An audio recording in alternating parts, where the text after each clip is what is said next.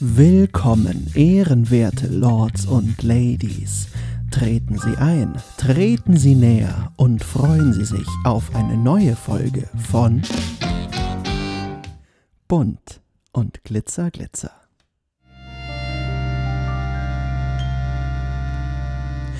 Genauso schaut's aus und genauso soll es sein. Herzlich willkommen zu einer weiteren Folge Bunt und Glitzer Glitzer. Und ich bin wieder mal aufgeregt. Ich freue mich wahnsinnig auf meinen heutigen Gast, den Schauspieler, Coach, Theaterschauspieler, Filmschauspieler, ganz, ganz viele Berufe hat er. Was macht er da alles? Das ist der wunderbare Markus Eberhard. Hallo, lieber Markus. Hallo, Stefan. Wunderbar, dass du zugesagt hast, dass du heute Gast in diesem kleinen Format bist. Äh, ich habe gerade schon gesagt, du hast ganz, ganz viele Berufe. Wenn dich jemand fragt, was, was machst du und du musst dich in einem Satz kurz fassen, was sagst du denn dann? Ich sage meistens tatsächlich Schauspieler und Coach, weil das Singen ist ja sehr in den äh, Hintergrund gerückt. Ich habe tatsächlich als Opernsänger angefangen und ähm, habe da sehr viel zeitgenössische Musik auch äh, gesungen, was mir sehr viel Spaß gemacht hat. Aber äh, in Deutschland kam ich damit nicht so wirklich weiter. Ähm, Film und Fernsehen, beziehungsweise eben auch das Theater, das Sprechtheater haben mich immer gefesselt. So bin ich eigentlich auch überhaupt an die Theaterliebe gekommen. Und ähm, dann habe ich mich einfach mehr darauf ähm, äh, spezialisiert. Und das, was ich heute coache, kommt alles aus dem Schauspiel. Also wenn ich mit den Menschen irgendwie Richtung Persönlichkeitsarbeit äh, oder Stimmarbeit, das mache ich alles aus dem Schauspiel heraus. Auch Präsentationen bis in Bewerbungen hinein. Äh, ich verwende immer und immer wieder die Techniken des Schauspielers die Techniken des Schauspielers. Du hast es gerade schon angesprochen. Für alle, die dich nicht kennen, weil es gibt, es gibt viele Möglichkeiten, dich zu kennen, das sei mal ganz kurz verraten. Unter anderem aus dem Bullen von Tölz, aus Aktenzeichen XY. Man könnte dich, wenn man äh, im Süden von München lebt oder generell in München lebt, kennt man dich vielleicht aus der Bad Tölzer Konzertreihe Die Stadt mit der besonderen Note. Du schreibst selber, bist als Kabarettist unterwegs, unter anderem im Fraunhofer Theater München, hast an den Kammerspielen gespielt bist für den BR aktiv. Man kann dich bei Grünwalds Freitagscomedy regelmäßig in den Sketchen bewundern. Also es gibt eigentlich keinen Grund, warum man dich nicht kennen sollte. Falls dich doch jemand nicht kennen würde, sei kurz erwähnt, du bist Schauspieler, Ausgebildeter und Opernsänger. Und dann wäre die Frage, wieso denn beides? Hat eines nicht gereicht? Äh, das ist tatsächlich eine ganz interessante Frage. Ich war an der Musikhochschule in München äh, nie der klassische Opernsänger. Ähm, ich, äh, da gab es ja Mitstudierende, die wollten irgendwie ein Tristan sein und eine Königin der Nacht werden und die hatten alle so ganz ihre Rollen schon ins Auge gefasst. Ich war immer nur Theater. Ich wollte hüpfen, tanzen, spielen, singen. Ich wollte einfach Theater machen und äh, Theater um mich herum haben. Von daher war ich nicht so ganz der klassische Sänger. Und äh, dann ist es passiert, dass ich, ähm, äh, ein, ein Professor hatte sich so ein bisschen gegen mich verschworen, mit dem hatte ich sonst gar nichts zu tun. Aber der hat äh, verlauten lassen, er würde mich auf jeden Fall durchfallen lassen. Das habe ich mir natürlich nicht gefallen lassen. Ähm, und dann wurde der, weil ich mich beschwert hatte, aus meiner Prüfung rausgenommen. Ich bin aber immer davon ausgegangen, so, ich schaffe die Prüfung jetzt sowieso nicht. Und habe mich dann an einer Schauspielschule beworben und wurde da dann äh, angenommen und dann bin ich aber, weil man diesen Professor aus meiner Prüfung rausgenommen hat, doch nicht durchgefallen und dann hatte ich beides am Hacken. Und das war dann am Anfang irgendwie eine große Freude. Ähm, danach wurde es ein bisschen dramatischer, weil ich habe dann beschlossen, innerhalb von zwei Semestern alle Prüfungen zu machen, die mit Theorie zu tun haben. Das heißt, im Sommer, das war sehr äh, hysterisch bin ich 14 Tage lang zwischen Schauspielschule und Musikhochschule hin und her gewandert und habe immer Prüfungen gemacht, zum Teil drei, vier Prüfungen an einem Tag ähm, und habe innerhalb von 14 Tagen, ich glaube, an die 20 Prüfungen abgelegt, musste dann noch ein Konzert singen und in diesem Konzert bin ich dann tatsächlich umgefallen. Ähm, das war dann einfach zu viel, dann bin ich nach Hause, habe Fieber bekommen, Schüttelfrost, ich war völlig am Ende. Aber ich war damit alle Theoriefächer los ähm, und konnte mich ganz auf die Praxis, auf das Rollenstudium, auf das Singen, auf Arien und auf alles äh, Praktische dann konzentrieren. Und die Zeit habe ich dann tatsächlich sowohl an der Schauspielschule als auch an der Musikhochschule sehr, sehr, sehr genossen.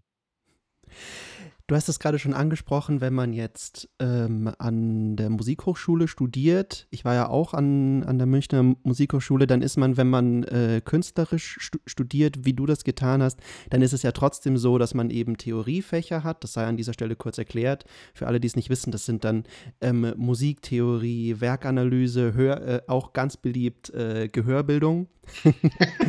und dann alle praktischen Fächer wie eben zum Beispiel ähm, Werkinterpretationen oder Liedgestaltung. Wenn du das Ganze jetzt mal vergleichst mit, mit Schauspiel, weil ein Opernsänger muss ja auch schauspielen können. Ähm, was ist denn jetzt so, würdest du sagen, oder kann man das vergleichen, also ein Schauspielstudium und ein, und ein Studium des Operngesangs? Wo sind Parallelen und was sind Unterschiede und warum sollte man sich vielleicht für das eine oder für das andere entscheiden und wo ergänzen sie sich vielleicht auch? Also ich glaube, dass es, ähm, was es gemeinsam hat, ist die Konzentration auf das eigentliche Innenleben. Äh, als Schauspieler und als Sänger muss ich wissen, was ich für eine Figur äh, spiele, was die will, woher sie kommt, welche emotionalen Brüche sie hat. Der große Unterschied ist tatsächlich in der Praxis, dass die Sänger meistens besser vorbereitet sind. Also man geht in die erste Bühnenprobe und man hat ja seine Arien und seine Duette und seine allen musikalischen ähm, äh, Anforderungen bereits einstudiert. Der Schauspieler kommt oft wirklich mit diesem, naja, ich habe mir mal Gedanken gemacht, aber ich kann meinen Text noch nicht wirklich, so auf die erste Probe. Da ist ein großer Unterschied ähm, an Disziplin und an, ähm, an diesen ganzen Vorbereitungsgeschichten. Nochmal anders ist dann wieder der Theaterschauspieler zum Fernsehschauspieler, weil der Fernsehschauspieler dann tatsächlich auch sehr gut vorbereitet ist für alle Eventualitäten, die kommen. Weil ich lerne natürlich meinen Text und ich lerne auch dazu die gehörige Rolle um dann, wenn der Regisseur sagt, so und jetzt machen wir es ganz anders oder jetzt hüpfen Sie mal bei dem Dings über den Tisch, dann muss ich das ja am Drehtag in dem Moment einfach umsetzen. Das heißt, da nutzt es mir nichts, wenn ich sage, naja, ich, ich habe es mir jetzt mal so vorgestellt. Wenn sich der Regisseur das anders vorgestellt hat, dann habe ich leider Pech gehabt. Ich muss ja dem, dem Willen des Regisseurs auch irgendwie äh, Folge leisten. Und wenn der Regisseur auch vorbereitet ist, und davon gehen wir mal aus, dann kommt man da ja auch ganz gut zusammen und ähm, hat auch irgendwie eine ähnliche Idee von einer Rolle. Das äh, ist gut, dass du das gerade auch schon angesprochen hast. Es ging ja gerade schon so ein bisschen eigentlich Richtung Ablauf von Theater oder auch von Opernproduktionen. Das ist etwas, was mich äh, interessiert und was vielleicht auch viele interessiert, die äh, zuhören. Wenn man jetzt geschafft hat, ein Engagement an einem Opernhaus zum Beispiel zu bekommen. Sagen wir mal, du hast ein Engagement für die Zauberflöte bekommen. Du hast die Zauberflöte auch bereits gesungen. Wenn man das Ganze auf die Bühne bringt, wie läuft das ab? Was sind alles für Schritte nötig, damit am Ende eine Produktion stattfinden kann, wo Publikum da ist und wo dann die Premiere stattfindet? Wie sind so die Entstehungsschritte mal von der Zusage, man hat das Engagement bekommen, bis hin zur fertigen Aufführung? Nimm uns da einmal mit von einer äh, auf eine Reise zu einer Aufführung. Ja, also wenn du die Zauberflöte schon erwähnst, natürlich ist der viel geliebte und viel gehasste Papageno an mir hängen geblieben. Und äh, man beginnt natürlich schon im Studium äh, verschiedene Arien immer wieder zu arbeiten, denn das, wir, wir haben da tatsächlich eben eigentlich Kunstgesang. Es ist ja kein Volkslied, was wir da geben, äh, von daher ist man oft schon mit einer Partie ein Stück weit vertraut, vor allem mit den Arien. Das hat man im Vorfeld vielleicht schon gelernt. Wenn nicht, ist das der Einstieg, dieses Beschäftigen mit den musikalischen Anforderungen. Ich muss erstmal wirklich diese Stimme, wir sagen manchmal uns in den Hals singen, mich dran gewöhnen, ähm, wissen, wo brauche ich meine Kraft, wo kann ich sie äh, ein bisschen verschwenderisch hergeben, wo muss ich sie wirklich sparen man muss die Oper äh, ja auch sehr in, in einem Energiebogen über den ganzen Abend äh, sehen. Und da kann es sein, dass eine Partie am Anfang ganz viel verlangt, dann sitzt man eine Stunde in der Kantine und dann kommt nochmal irgendwie ein Riesenbrocken. Manche Partien äh, kleppern sich so durch mit Quartetten, Quintetten und kommen am Schluss irgendwie zum großen Mordsfinale im wahrsten Sinne des Wortes. Das ist ganz unterschiedlich. Aber diese energetischen Bögen lernen in den Arien, in den Szenen und im Endeffekt über die ganze Partie. Da ist man oft auch froh, wenn man von älteren und erfahreneren Kollegen und Kolleginnen tatsächlich irgendwie Tipps bekommt. Da gibt es dann schwerere und leichtere Partien, das ist unterschiedlich. Wenn man das kann, dann, und da warne ich auch immer die Schüler, die ich selbst unterrichte, man geht dann auf die Bühne und denkt so, und jetzt kann ich es ja. Und das ist Quark ähm, man geht ja wieder einen Schritt zurück. Natürlich kann ich es im stillen Kämmerlein, ich kann es mit einem Korrepetitor, der eben am Klavier sitzt und das Orchester versucht musikalisch zu ersetzen. Und dann geht man aber trotzdem in eine szenische Probe. Da sitzt dann immer noch ein Pianist, weil selten hat man zu den ganzen Proben das Orchester dabei. Aber dann sitzt da immer noch ein Pianist und man versucht wieder alles zusammenzubringen. Dann kommt man mit Kollegen, es kommt Bewegung dazu, es kommen Requisiten dazu. Währenddessen hat man Kostümproben, wo man irgendwie ähm, sich wundert, in was man heute wieder gesteckt wird. Ähm, Gibt es auch ganz berühmte Aussagen, wo eine Kostümbildnerin mal zu einer Sängerin gesagt hat, ähm, sie kann man nicht anziehen, sie kann man nur zuhängen da muss man dann gucken, was für ein Kostüm da auf einen zukommt. Und dann kommen, und das ist an der Oper sehr strukturiert, es kommt eine Bühnenorchesterprobe 1 und eine Bühnenorchesterprobe 2 und dann kommt die Hauptprobe und dann kommt die Generalprobe und dann geht's los. Währenddessen das Orchester probt natürlich parallel, aber das kriegt man dann als Sänger manchmal gar nicht so mit, sondern es wird am Schluss eben einfach zusammengeführt und auch dann ich, Orchesterproben habe ich habe sie gehasst. Ich hatte so Angst davor, weil ich auch vor den Dirigenten manchmal so Panik hatte, weil ich so ein paar dann doch etwas lautstarke und sehr jähzornige und sehr temperamentvolle Dirigenten erlebt habe, die da vorne irgendwie ihre Tobsuchtsanfälle ähm, ausleben. Das fand ich immer nicht so angenehm. Aber mh, hm, mich hat es nicht immer getroffen, von daher. Mh, hm, aber ich hatte wirklich immer Angst bei diesen Proben. Und dann geht es auf die Premiere zu und da fließt dann eben Orchester und Beleuchtung und alles irgendwie miteinander zusammen und dann geht's los, hoffentlich. und dann ist die Premiere und dann spielt man das Stück ja hoffentlich auch ein paar Mal. Wie bewahrt man sich, wenn man jetzt eine ganze Spielzeit lang für ein Stück zum Beispiel an einem Opernhaus engagiert ist? Wie bewahrst du dich vor Routine? Ähm, ja, das ist, das ist eine sehr gute Frage. Routine ist tatsächlich ein ganz dummes Ding und da glaube ich, bin ich wieder zu sehr Schauspieler. Es interessiert mich nicht wirklich, zweimal an äh, zwei Abenden dasselbe zu machen. Die Problematik ist natürlich, und auch da ist nochmal die Disziplin gefragt, als Schauspieler kann ich ja was schneller, was langsamer, etwas aggressiver. Da kann ich auf mein Gegenüber ja eingehen. Wenn ich irgendwie eine ähm, Frage bekomme, die heute besonders schnell, dann kann ich auch schneller antworten. Das, das versucht man ja eine Wahrhaftigkeit herzustellen. Das ist in der Oper ja gar nicht möglich. Wenn der Dirigent den Taktstock hebt und mein Einsatz kommt, dann muss der Einsatz kommen. Da kann ich nicht sagen, ah, ich fühle mich heute ein bisschen später dran. Ähm, das haut nicht hin. Also da muss man auf den Punkt kommen. Deshalb ist übrigens auch Oper, wenn was schief läuft, immer viel lustiger wie Sprechtheater. Bei Sprechtheater, wenn was schief läuft, merkt man es oft ja gar nicht. Ist ja wurscht, ja. Äh, machen wir es halt ein bisschen später. Habe ich einen Satz vergessen, merkt man nicht. Wenn jemand seine Arie nicht findet, ist es immer offensichtlich, da fehlt was. Dann kommt dazu, dass die Opernkenner natürlich oft die ganzen Sachen wirklich mitpfeifen können. Die wissen ganz genau, welche Partie wann, wo, wie einsetzt. Und wenn da was schief läuft, wird es eben immer bisschen eigenartig. Das hat jeder, der viel in der Oper war, bestimmt oft gesehen. Da stimmt, muss das Timing einfach stimmen. Und wenn dann der Sänger zu spät kommt oder ich sah mal Frau Gruber-Rover auf der Bühne einfach hängen bleiben, die saß in so einer Nussschale von Schiff und sollte abgefahren werden. Und dann blieb das Schiff hängen und dann stand die da ne, und äh, hat gewartet, bis das Leben weitergeht. Das sind so Momente, da hält man dann ein bisschen den Atem an. Aber es hat natürlich auch immer so eine leicht komische Note. Im Sprechtheater ist die Komik ein bisschen weniger. War das jetzt eigentlich die Antwort auf die Frage?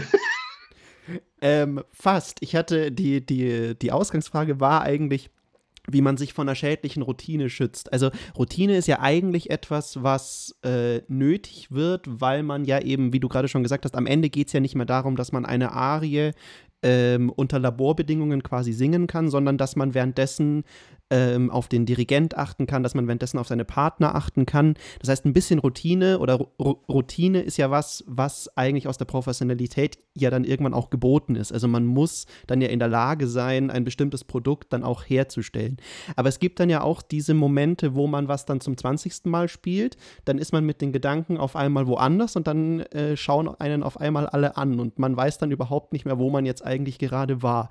Was sind da, also ist dir das schon mal passiert? Und dann eben, wie kann man sich davor bewahren? Also wie hältst du dich im Kopf dann da so fokussiert, dass du sagst, und es ist jetzt egal, ich mache es jetzt das 21. Mal und es ist genauso gut wie beim ersten Mal. Ähm, als erstes würde ich sagen, ich denke nicht drüber nach, ob das genauso gut ist oder nicht, weil das habe ich nicht. Ich höre mich ja nicht singen. Das hören ja nur die anderen. Also diese CD-Qualitäten, wo Stimme und Orchester zusammenfließen, das hören ja nur die, die draußen vorm Orchester sitzen. Auf der Bühne hört sich das ganz anders an. Ähm, dass man nur so die Routine, glaube ich, setzt oder muss vielleicht auch einsetzen in diesen äußeren Dingen. Ich muss wissen, wo was steht. Ich muss wissen, wo mein Dolch liegt und wo er hin muss. Und so wie diese äußeren Dinge sollten wirklich immer so ähnlich ablaufen, weil wenn ich zwischendrin dann auch noch nach meinen Requisiten suchen muss, wird es nicht besser.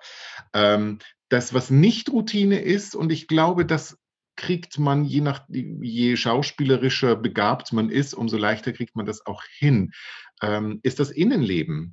Äh, ich kann je nachdem mal einer Figur eine andere Farbe geben, aber das heißt natürlich, dass ich mich auch noch mal ähm, darauf einlasse, zu sagen, ich möchte es nicht genauso machen, sondern ich möchte dem nochmal irgendwie mehr Gewicht geben. Oder das heißt nicht, dass man eine Rolle komplett neu erfindet, sondern dass man einfach nur ein Stück weit etwas betont. Und beim Sprechtheater, ähm, ich kann mich erinnern, als ich Lotta in Love gedreht habe, ähm, das war ja wirklich so sechs, sieben Monate lang fast jeden Tag vor die Kamera hüpfen mit sehr viel Text. Und ich habe meiner Rolle dann versucht, einfach auch wieder mit, mit Technik beizukommen. Es gab aus einem Teil meiner Ausbildung, die ich in Amerika gemacht habe, einfach ein Blatt mit 80 Worten. Und dann bin ich immer so durchgegangen und dachte mir, ah, heute könnte ich mal diesen Aspekt bisschen betonen, heute könnte ich mal jenen Aspekt mehr betonen. Und dann reicht, wenn du gut vorbereitet bist, wenn du wirklich gut in deine Rolle einsteigen kannst, reicht's, wenn ich mir denke, ich gebe heute mal ein bisschen so einen väterlichen Touch mit dazu. Ah, heute gebe ich mal ein bisschen einen aufgeweckteren. Heute gebe ich mal ein bisschen mehr blümchenhaft. Ähm, nur daran zu denken, da einen kleinen Teppich drunter zu legen, schon das macht es, dass ich nicht da einsteige und sage, ja, ich mache heute wieder die gleiche Rolle wie gestern. Das ist nämlich langweilig letzte Woche zum Beispiel, wenn ich das kurz erzählen darf, habe ich äh, gedreht, einen, nur einfach einen Bruder eines, eines Opfers. Und es ergab sich einfach so, dass wir zu zweit am Schluss an einem Tisch saßen und ich durfte in einem sehr schönen Haus aus dem Fenster gucken und musste dann so Sätze sagen wie, ähm, naja, vielleicht hat er es gleich auf den Schadensersatz abgesehen. Und in dem Moment habe ich mich so ganz auf Jean Gabin wieder äh, konzentriert und gab so den französischen ähm, äh, wie soll man sagen, den, den Inspekteur. Und ähm, dann rutscht man rein. Da, da, muss man gar nicht viel, also ich als Schauspieler, ich mache es ja nur irgendwie fast täglich, ähm, dann muss man gar nicht viel tun. Man rutscht so rein und gibt der Rolle eine andere Farbe. Und keiner, der das anschaut, sagt, da ah, guck, da sitzt Jean Gabin. Nein, wird er nicht tun. Ne? Da sitzt schon immer noch Markus Eberhard.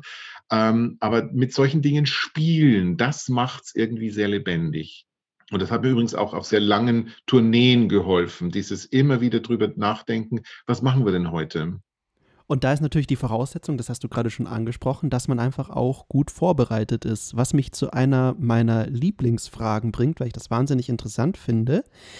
Wie lernst du, weil ja sowohl das Theater als auch Film als auch Oper alles Formate sind, in denen du dich nicht Noten oder mit Text auf die Bühne stellen kannst, sondern das muss ja auswendig passieren. Wie lernst du und unterscheidet sich das von Format zu Format? Das unterscheidet sich ähm, schon deshalb, weil ich als, als Sänger ja immer mit jemandem zusammen bin. Also es gibt natürlich auch irgendwie so, so A cappella-Geschichten, aber normalerweise äh, ist man sofort mit einem Pianisten zusammen, ist man sofort mit dem Dirigenten zusammen, der sagt, ich stelle mir das so und so vor. Ähm, da ist man sofort in einer Zusammenarbeit.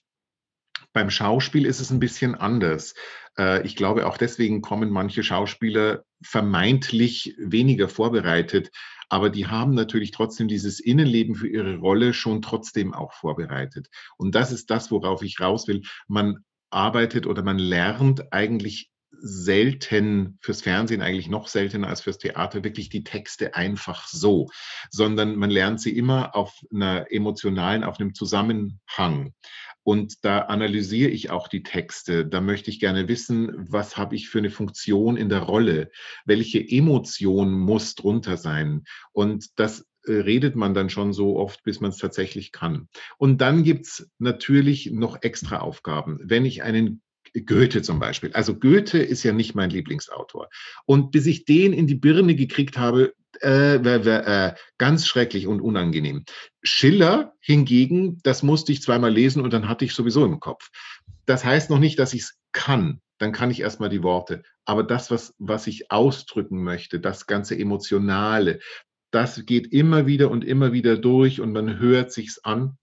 Und fürs, fürs Fernsehen ist das natürlich ein bisschen weniger, weil diese extremen Herausforderungen wie irgendwie Monologe von fünf Seiten, das ist ja relativ selten. Ich musste einmal für, die, für eine Filmproduktion wirklich einen Monolog äh, lernen und habe den ganz klassisch gelernt, wie sozusagen fürs Theater. Und dann kam die Regisseurin und hat gesagt, sie würde ganz gern die erste Hälfte am Abend und die nächste Hälfte am nächsten Morgen drehen, damit sie mich nicht zu sehr belastet.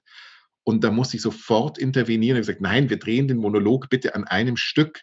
Das hat nichts mit Belastung zu tun, sondern ich als Mensch bin um 20 Uhr abends ein bisschen anders drauf als morgens um 8. Das kann ich nicht auseinanderhauen. Ich muss es zusammenkriegen. Und dann habe ich sie inständig gebeten, sie möge das bitte nicht machen. Ich muss den Monolog an einem Stück sprechen, weil sonst komme ich nie wieder da rein, wo ich eigentlich äh, raus wollte.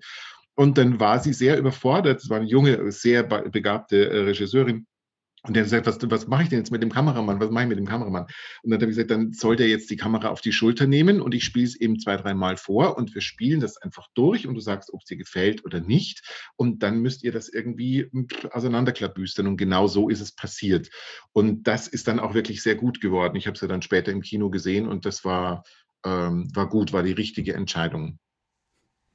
Wenn du Musik auswendig lernen musst, bist du derjenige, der, das, der sich das anhört oder lernst du Noten oder wie ist das? Das finde ich auch immer interessant, weil ich jetzt schon so viele Musiker getroffen habe und jeder lernt anders und jeder kann sich Sachen anders merken. Ich zum Beispiel finde immer Stücke fühlen sich für mich als Pianist an bestimmten Stellen immer auf eine sehr charakteristische Art und Weise an und kann dann quasi so eine Art Gefühl, Gefühlspfad durch mein Stück machen und kann den dann immer so ablaufen. Wie lernst du Musik? Ähm, auch das ist ein bisschen unterschiedlich. Wenn ich jetzt mal auf die Zauberflöte zurückkommen darf, das ist natürlich etwas, das kannte ich zunächst mal ja von der Musik. Da kam ja nichts Neues auf mich zu. Äh, schwierig wären dann so Quintette, die ich sonst alleine ja auch nicht üben konnte und sowas. Also das wird dann nochmal ein bisschen eine extra Arbeit. Aber die Musik im, der, in, in der, im ganzen Zusammenhang kannte ich natürlich. Schwierig wurde es immer und ich habe ja sehr viel zeitgenössische Musik aufgeführt und auch uraufgeführt. Und da habe ich manchmal, auf der einen Seite habe ich sehr genossen, weil keiner sagen konnte, äh, aber Fischer Disco hat 56 anders auf die CD gebrannt, sondern da war man ganz frei. Ich habe diese Freiheit sehr genossen. Auf der anderen Seite gab es manchmal Dinge, wo ich mir dachte, ich denke, der meint das so und so. Ich habe keine Ahnung, müssen wir ihn fragen, wenn er da ist. Ja, also wenn dann der Komponist wieder kam, hatte ich manchmal auch so ein bisschen schlechtes Gewissen, was ich mir da zusammengezimmert hatte. Ähm, und es gab tatsächlich auch mal etwas nach einem Text von Ingeborg Bachmann. Und ich habe irgendwie einen falschen Einstieg gefunden und habe meines Erachtens nicht so ganz das gesungen, was da eigentlich gedacht war, weil es sehr atonal war und weil es sehr schräg wurde. Und der äh, Komponist kam am Schluss auf die Bühne und hat mir gratuliert. Also es wäre alles genauso, wie er das wollte. Und äh, da war ich mir nicht so ganz so sicher, ob sich noch alle an das Interesse ähm, erinnern können, was da auf dem Papier steht. Äh, da gibt es sehr lustige ähm, Anekdoten, auch von einer äh, englischen Sängerin, die dem Komponisten gesagt hat, es ist so gorgeous, es ist so wonderful, brilliant, was er da komponiert hat. Und dann ging sie auf die Bühne und hat einfach was zusammen improvisiert, weil sie gesagt hat, äh, weiß eh keiner, was er meinte. Er weiß auch nicht, was er geschrieben hat. Das macht also überhaupt keinen Sinn. Und das, was sie sich aber so in diesem Probenprozess schon zusammengereimt hat und zusammen ähm, erarbeitet hat, das war einfach eine runde Sache und sie kriegte himmlische Kritiken, wie toll sie war. Aber es bleibt zu fragen, ob das alles auf dem Papier stand, was der Komponist ihr gegeben hat. das ist dann ja immer so die Frage. Englisch ist ein gutes Stichwort. Du hast ja eine, eine gewisse Zeit auch in England studiert, vor allem im, im äh, du warst da auch unterwegs als Schauspieler. Jetzt ist äh, meine Frage, oder was mich immer interessiert, wann war dir klar, dass Schauspiel oder Musik oder Operngesang etwas ist, wo du so viel Zeit investieren möchtest, um das wirklich einmal als Beruf auszuüben. Weil es ist ja so, jeder, der Künstler ist, weiß das, man ist ja auch nie fertig, sondern man lernt immer dazu, man muss sich immer an neue Formate gewöhnen. Das ist quasi ein immer eine, eine eigentlich unendliche Reise. Wann war für dich klar, ey, ich will das machen und was war der Grund?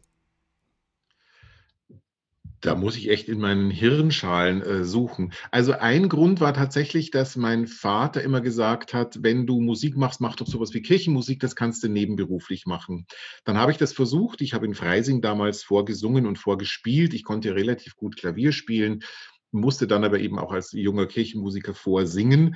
Und da kam ich raus aus diesem Vorsingen und werde ich nie vergessen, ein altes Gemäuer mit Treppen vor der Tür und da standen ganz viele und haben zugehört und haben gesagt, sag mal, du klingst durch dieses ganze Kloster durch, das ist ja unglaublich.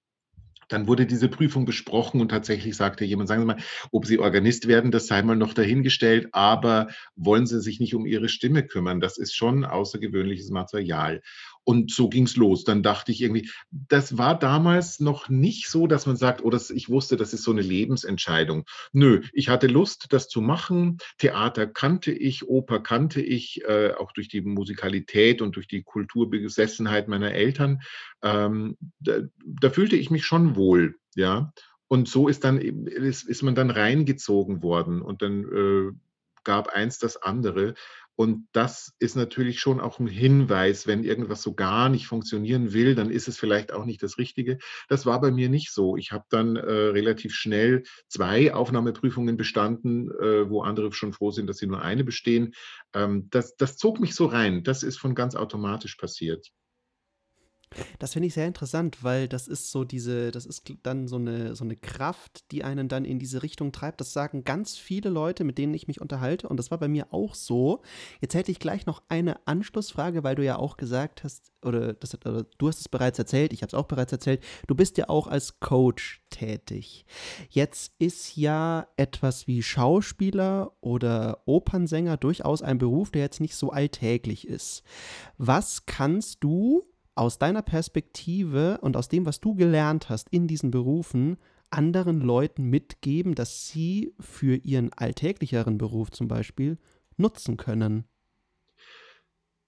Das kann ich relativ äh, gut sagen. Wir gehen immer so von so einer Authentizität aus und von so einer Einzigartigkeit und auch von einer sehr klaren einzigartigen Einzigartigkeit. Wir wollen dann immer dasselbe und wir wollen in einer bestimmten Art und Weise wirken. Wir sind uns viel zu wenig bewusst, dass wir immer eine Rolle spielen.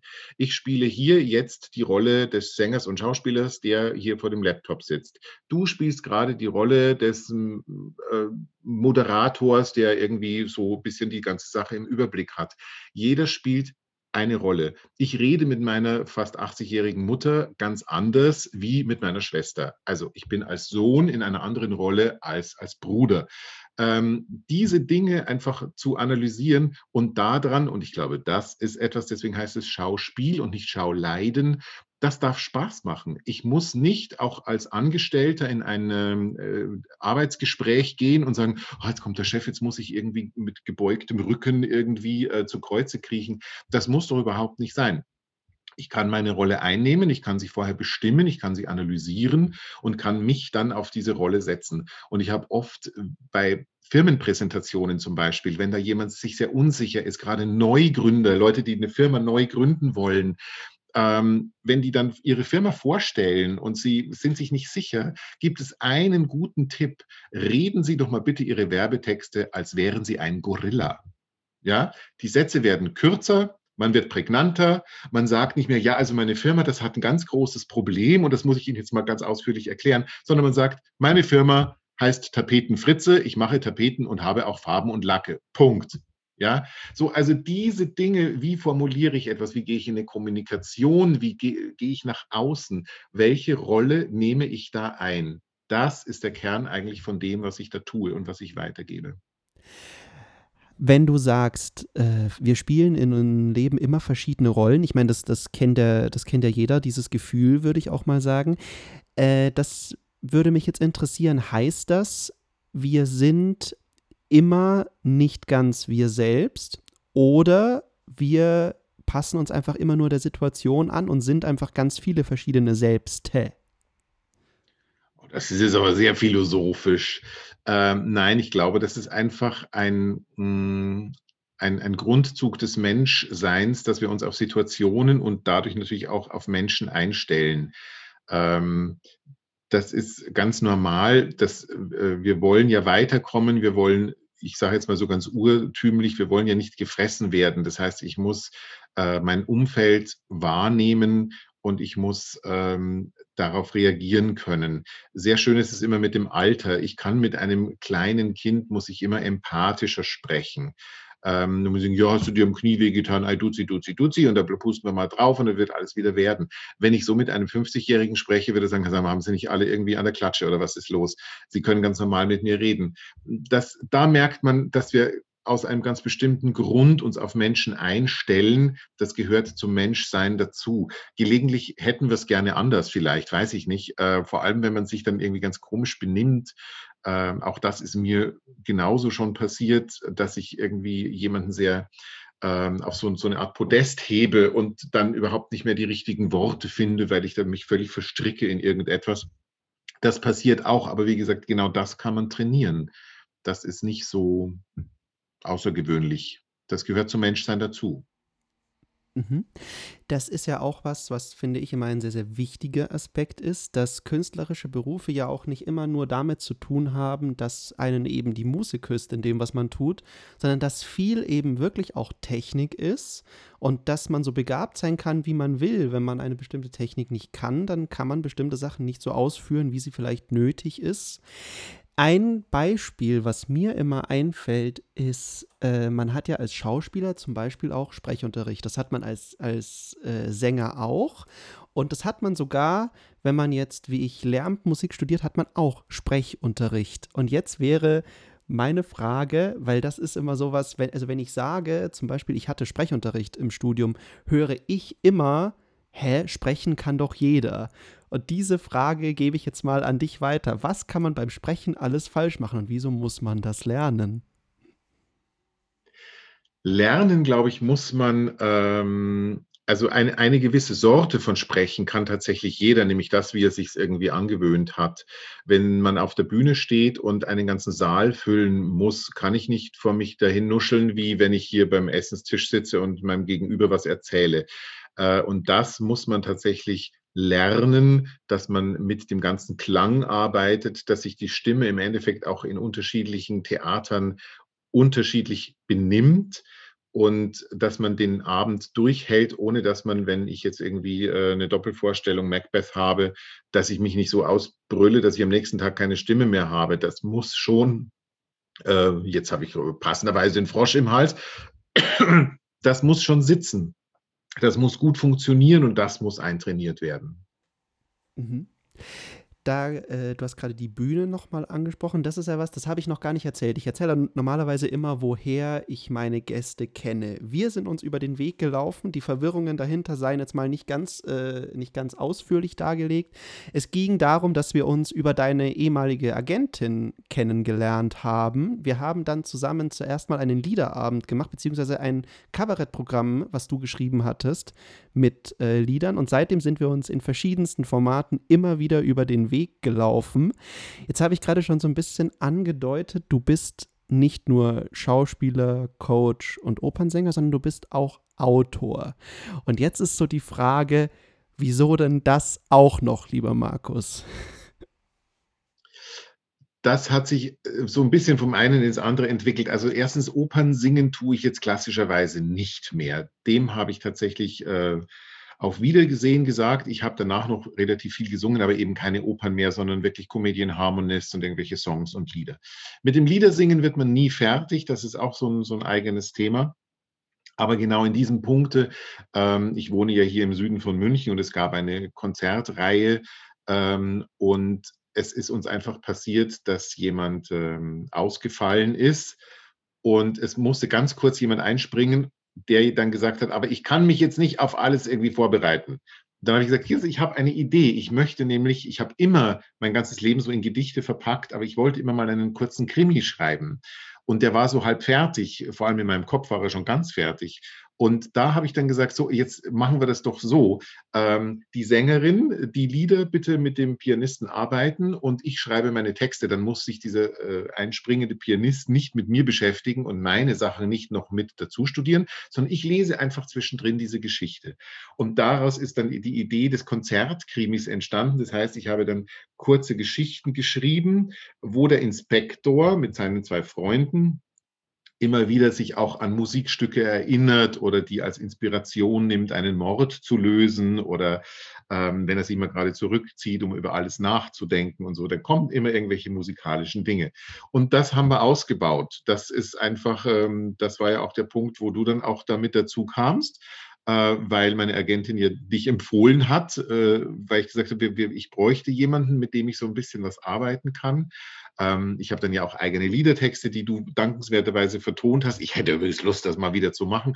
Ähm, das hat sich dann so ergeben und das hängt aber eben sehr mit Bad zusammen und mit dieser Stadt der besonderen Note. Das ist eine musikalische Reihe, die eben auch hier von der Musikschule Bad Tölz ähm, mitgestaltet und ausgestaltet wird. Und dafür habe ich mich dann ähm, ja stark gemacht, mich ein bisschen äh, aufs Schreiben zu konzentrieren.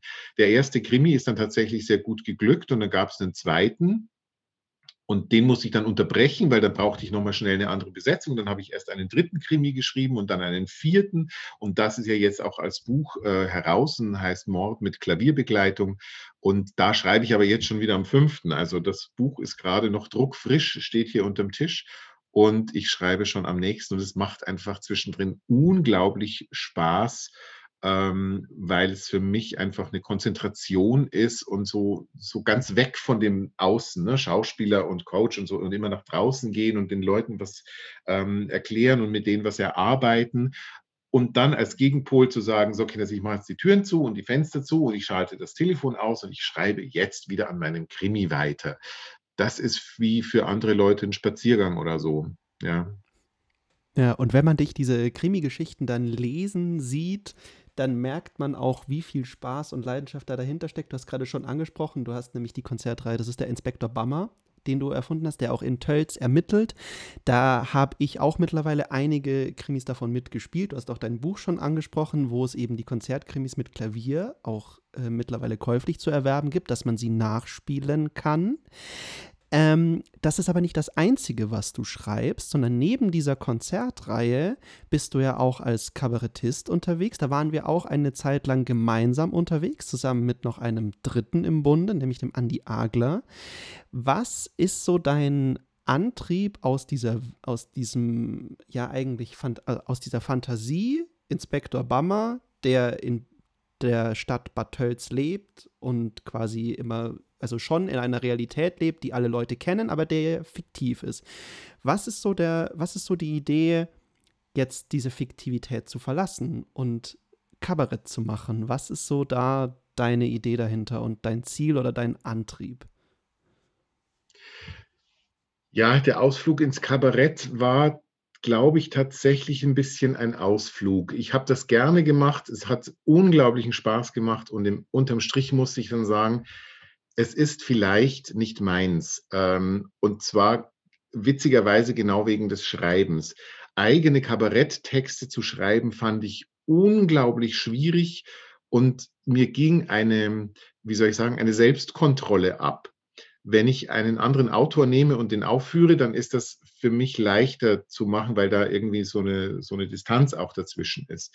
Bei den ernsteren Texten oder auch die Krimitexte, die brauchen keinen Zeitbezug. Das kann irgendwann spielen. Ich kann mir da ein Jahr lang Zeit nehmen. Kabarett lebt eben auch von Spontaneität und gerade was mich interessiert hätte, wäre ein bisschen mehr politisches Kabarett gewesen. Da ist aber die Zeit gar nicht so für da. Und das muss sehr hart erarbeitet werden. Da ziehe ich nach wie vor den, den Hut vor allen großen politischen Kabarettisten und Kabarettistinnen. Das ist aber im Endeffekt hat das nicht in mein Zeit Fenster gepasst, was ich fürs Schreiben habe. Und ähm, von daher habe ich mich dann auch wieder dagegen entschieden, weil ich mir dachte, nee, hm, da läuft mein, mein Leben dann doch in ein bisschen eine andere Richtung. Und dann schreibe ich lieber eben kurze Krimis und was ich jetzt auch schreibe, sind so historische äh, Randerscheinungen, ja, ähm, da bin ich jetzt gerade dabei. Das ist so mein, mein, mein stilles Hobby. Aber es ist eben auch ein Stück weit mein stilles Hobby. Ich freue mich, wenn dann ein Buch dabei rauskommt, aber das hat nicht den Druck, wie ich sage, so, ich möchte wieder ein Seminar geben, ich muss irgendwie ja auch Geld verdienen. Das vergessen die Leute natürlich manchmal auch. Ähm, man muss mit seiner Arbeit ja auch Geld verdienen. Und das tut man mit dem Schreiben zunächst mal nicht. Und wenn es gut läuft, kriegt man dann am Schluss ein bisschen was. Aber das steht in keinem, und zwar in gar keinem Verhältnis zu dem Zeitaufwand. Ja, in deiner Aufzählung hat jetzt noch gefehlt, dass du ja auch noch Gedichte schreibst. Du hast doch ein Gedichtband herausgebracht, das ist, äh, der heißt Die Gedanken laufen weiß. Eine letzte Frage zu diesem ganzen Kontext Schreiben wäre jetzt eine Frage, mit der ich immer gequält werde, wenn es um Songwriting geht. Woher kommen deine Ideen? Und wo, also wie strukturiert sich so dein Schreibprozess? Also es gibt ja Leute, die lassen Texte liegen oder schreiben oder andere wieder schreiben sie am Stück. Wie gehst du davor? Äh, das Gedichteschreiben hat sich tatsächlich so ein bisschen intensiviert, während ich auf Tournee war, weil das für mich das Einzige war, wo ich ein bisschen ein, eine Reflexion zusammengekriegt habe. Und ähm, ich habe, deswegen sind auch ganz viele Gedichte sind so irgendwie auf dem Bahnhof, im Bus, äh, auf der Tankstelle oder wo man eben gerade so war. So ist das entstanden oder wo ich gerade in irgendwelchen Städten unterwegs war und mir etwas Besonderes aufgefallen ist.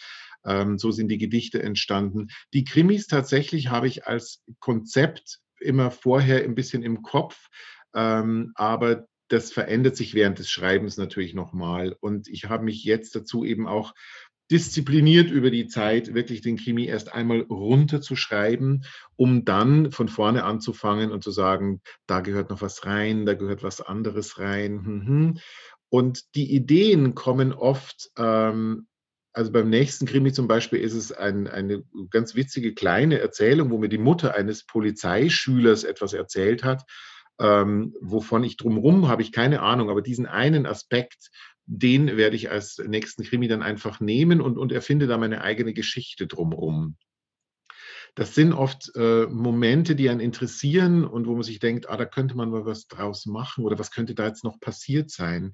Deswegen auch diese historischen Absonderlichkeiten. Ich habe zum Beispiel ähm, eine Erzählung geschrieben über eine Novizin im Kloster von Hildegard von Bingen, weil ich mir vorstelle, an der Seite einer Heiligen ist es wahnsinnig anstrengend, weil die hatte vielleicht auch irgendwelche Erwartungen. Und da habe ich eine kleine Erzählung geschrieben oder äh, dieser Beginn des Ersten Weltkriegs. Ich finde das so schade, dass in der bayerischen Geschichte, wir hatten ja eine Doppelmonarchie, also Otto war ja König, ähm, der Bruder von Ludwig II., der war aber eben leider geistig so verwirrt, dass er das nicht ausüben konnte. Und es gab eine Prinzessin, eine Tochter von Luitpold, die ihn regelmäßig besucht hat. Und ich habe einen Chauffeur dazu erfunden, der diese Freundschaft beobachtet und der am Abend, wo äh, die, der Erste Weltkrieg ausgerufen wird, sozusagen äh, zurück nach München kommt und äh, das so wahrnimmt. Das sind dann so, so eigene Verknüpfungen und da schreibe ich, da erfinde ich dann einfach was drumherum, wie es sein könnte, nicht aus der Hauptperson, weil Ludwig II. kennen wir ja rauf und runter.